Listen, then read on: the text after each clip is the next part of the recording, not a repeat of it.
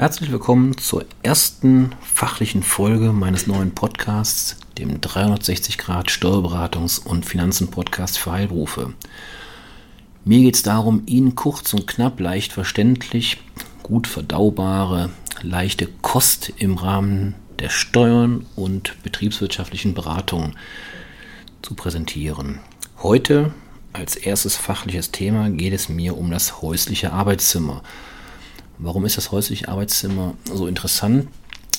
Für mich ist das deswegen so interessant, weil sie nicht mehr Geld ausgeben müssen, um Steuern zu sparen. Oft ist es so, dass sie erst dann Steuern sparen, ja, wenn sie vorher Geld in die Hand nehmen.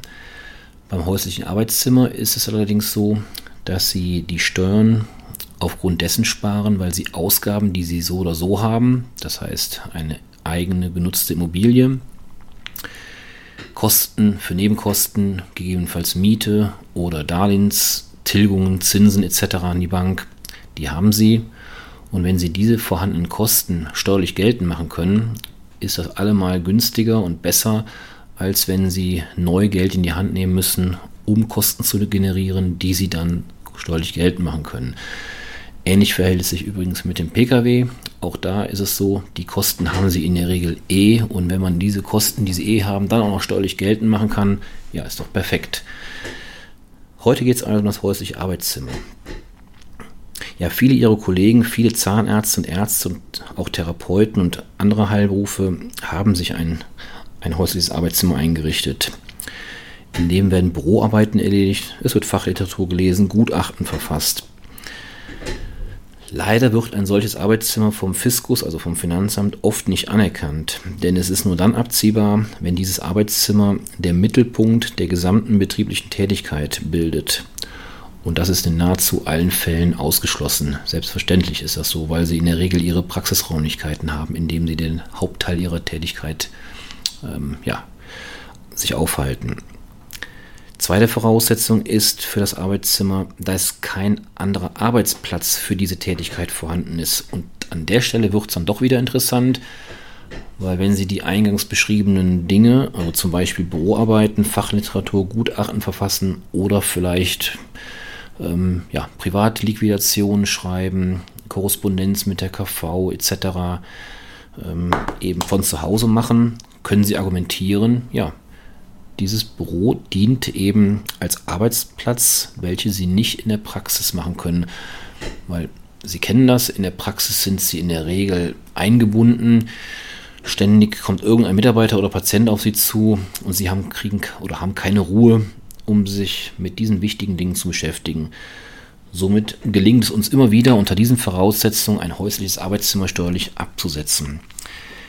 Kleiner Wermutstropfen an der Stelle ist, dass dieses Arbeitszimmer unter diesen Voraussetzungen jährlich maximal bis 1250 nach der CRT Rechtslage absetzbar ist.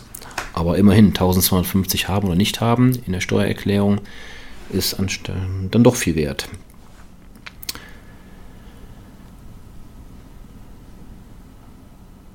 Wichtig, unter anderem wichtig ist, dass dieser Höchstbetrag, diese 1250 Euro, personenbezogen ist. Das heißt, Sie bekommen ihn nur einmal. Sollten Sie, was vielleicht selten vorkommt, aber es kommt vor, über mehrere Arbeitszimmer verfügen, weil Sie mehrere Wohnsitze haben, ähm, dann ist dieser Freibetrag, dieser Höchstbetrag nur einmal absetzbar. Interessant ist allerdings, ähm, und das macht die Sache bei Ehegatten spannend, dass der Höchstbetrag ja, von beiden Ehegatten gleichermaßen verwendet kann, werden kann. Voraussetzung ist natürlich, dass beide Ehegatten dieses Arbeitszimmer, dieses häusliche Arbeitszimmer nutzen. Aber oft ist es ja so, dass beide Ehegatten selbstständig tätig sind. Ja, und dann ähm, ist es eben möglich, dass beide dieses Arbeitszimmer steuerlich geltend machen können. Gleiches gilt selbstverständlich, wenn nur einer der beiden Ehepartner selbstständig ist, der andere ist Arbeitnehmer, aber benötigt für seine Arbeit eben auch ein Arbeitszimmer, aus welchen Gründen auch immer. Wie gesagt, bei Ehegatten könnten sie das doppelt absetzen. Ist also sehr spannend. Es gibt einige Dinge, die Sie beachten müssen. Ähm, natürlich muss das Arbeitszimmer von beiden Partnern in diesem besagten Fall tatsächlich genutzt werden. Die Finanzbeamten, die Finanzämter fordern in der Regel, nicht zwingend immer, aber immer öfter, eine Skizze an. Das kann eine selbst erstellte Skizze sein der Wohnung des Hauses, ähm, damit, das, damit der Finanzbeamte ein Gefühl dafür bekommt, ähm, ob es sich zum Beispiel um einen abgeschlossenen Raum handelt. Das ist eine entscheidende Voraussetzung dafür, dass Sie dieses Arbeitszimmer steuerlich geltend machen können. Wir hatten vor circa zwei Jahren einen Fall, ähm, der mich sehr geärgert hat aber der letztendlich so durchgegangen ist, also beziehungsweise nicht durchgegangen ist, vom Finanzamt durchgegangen ist. Und zwar hatten wir einen Fall, da war das Arbeitszimmer auf einer Galerie. Ja, wie sieht eine Galerie aus? Die Galerie hat es nun mal zur Eigenart, zu einer Seite offen zu sein. Und diese offene Seite ähm, hat das Finanzamt nicht als abgeschlossenen Raum angesehen. Ähm, jetzt sind wir in das Einspruchsverfahren reingegangen und auch da wurde dieses, dieser Fall abgeschmettert. Und ähm, jetzt hätten wir nur noch den Klageweg bestreiten können. Das war dem Mandanten dann, ja, war die Sache nicht wert. Ja, und so hat sich das Finanzamt durchgesetzt. Das sind sicherlich Ausnahmefälle. Sie müssen lediglich darauf achten, dass es sich um einen abgeschlossenen Raum handelt. Die Gründe, also wie gesagt, Büroarbeiten etc., die lassen sich ja relativ leicht definieren hängt natürlich auch von ihrer Praxissituation ab. Sollten Sie in Ihrer Praxis ein eingerichtetes Büro haben, also kein Behandlungszimmer mit einer Schreibtischecke, sondern ein eigenes Büro, dann ist die Wahrscheinlichkeit natürlich groß, dass der Finanzbeamte sagen wird, ja, aber diese Tätigkeiten können Sie auch in der Praxis ähm, ja, durchführen. Das kommt eben natürlich sehr auf den individuellen Einzelfall drauf an. Wenn also diese Voraussetzungen erfüllt sind, ist das Arbeitszimmer ein wunderbares Steuersparmodell, wie gesagt, ist begrenzt auf 1250 Euro pro Person bei Ehegatten und Jahr, aber immerhin. Leider kann das häusliche Arbeitszimmer aber auch zur Steuerfalle werden. Grundsätzlich ist es egal, ob Sie Ihr Arbeitszimmer in einer Mietwohnung oder in einer Eigentumswohnung bzw im Eigentum befindlichen Immobilie eingerichtet haben. Doch was passiert, wenn Sie diese selbstbewohnte Immobilie, also nicht die Mietimmobilie, sondern die im Eigentum befindliche Immobilie veräußern? Gewinne aus der Veräußerung von Grundstücken sind innerhalb einer zehnjährigen Spekulationsfrist steuerpflichtig. Die Ausnahme gilt dann, das heißt, diese Gewinne sind nicht steuerpflichtig, wenn sie entweder während der gesamten Zeit oder zumindest in den letzten drei Jahren, also im Jahr der Veräußerung sowie den beiden vorangegangenen Jahren, ausschließlich, und das ist wichtig, ausschließlich zu eigenen Wohnzwecken genutzt wurden. In diesem Fall müssen Sie den Gewinn, sofern Sie einen erzielen, nicht versteuern. Bei einem Selbstständigen und das ist ja meine Zielgruppe hier in diesem Podcast, gehört das ausschließlich für eigenbetriebliche Zwecke genutzte häusliche Arbeitszimmer zu dem notwendigen Betriebsvermögen.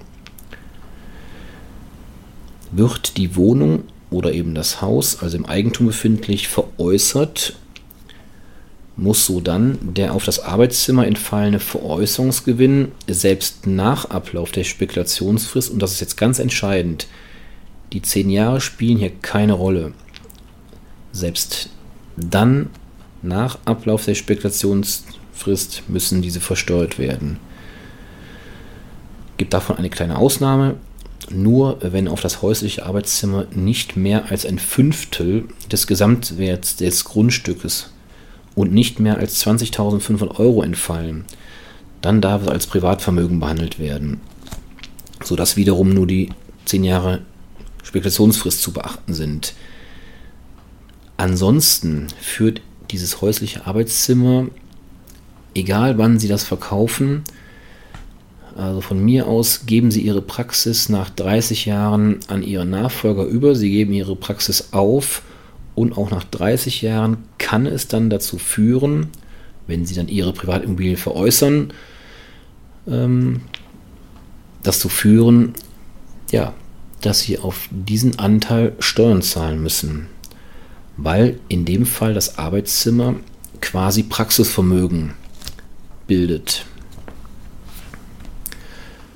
Sollten Sie hierzu Fragen haben, das ist sicherlich eine etwas kompliziertere Thematik, gleichwohl sehr wichtig. So spannend und so angenehm, wie ich das steuerlich, das Arbeitszimmer finde, muss dieses im Hinterkopf behalten werden. Die gleichen Konsequenzen ergeben sich übrigens für den Fall, und der ist durchaus häufiger anzutreffen, dass Sie als Praxisinhaber Ihre Praxisräumlichkeiten in Ihrer Privatimmobilie eingerichtet haben. Auch in dieser Konstellation führt ja, die Praxisaufgabe Veräußerung bzw. Verkauf der Immobilie zu einem steuerpflichtigen Veräußerungsgewinn, weil sie in dem Moment Praxisvermögen veräußern. Zusammenfassend lässt, lässt sich sagen, das häusliche Arbeitszimmer ist aus meiner Sicht grundsätzlich ein gutes Instrument, um noch Steuern zu sparen, ohne zusätzliches Geld in die Hand zu nehmen. Allerdings gibt es, wie, wie beschrieben, den einen oder anderen Punkt, auf den man dringend aufpassen muss. Wenn man dies aber berücksichtigt, ist das ein wunderbares Mittel, dem Finanzamt noch ein kleines Schnippchen zu schlagen. Sollten Sie hierzu Fragen haben, zögern Sie bitte nicht, mich unter den in den Shownotes angeben, Kontaktdaten ja, anzusprechen. Ja, das war es schon wieder für heute zum Thema häusliches Arbeitszimmer. Dieser kurze Einblick kann natürlich nicht eine umfassende Beratung ersetzen, soll er auch gar nicht, er soll nur sensibilisieren. Wenn Sie Fragen haben, wie gesagt, melden Sie sich. Ich komme dann gerne auf Sie zu. Ja, das war es auch schon wieder. Vielen Dank fürs Zuhören. Ich freue mich aufs nächste Mal. Bis bald. Auf Wiederhören.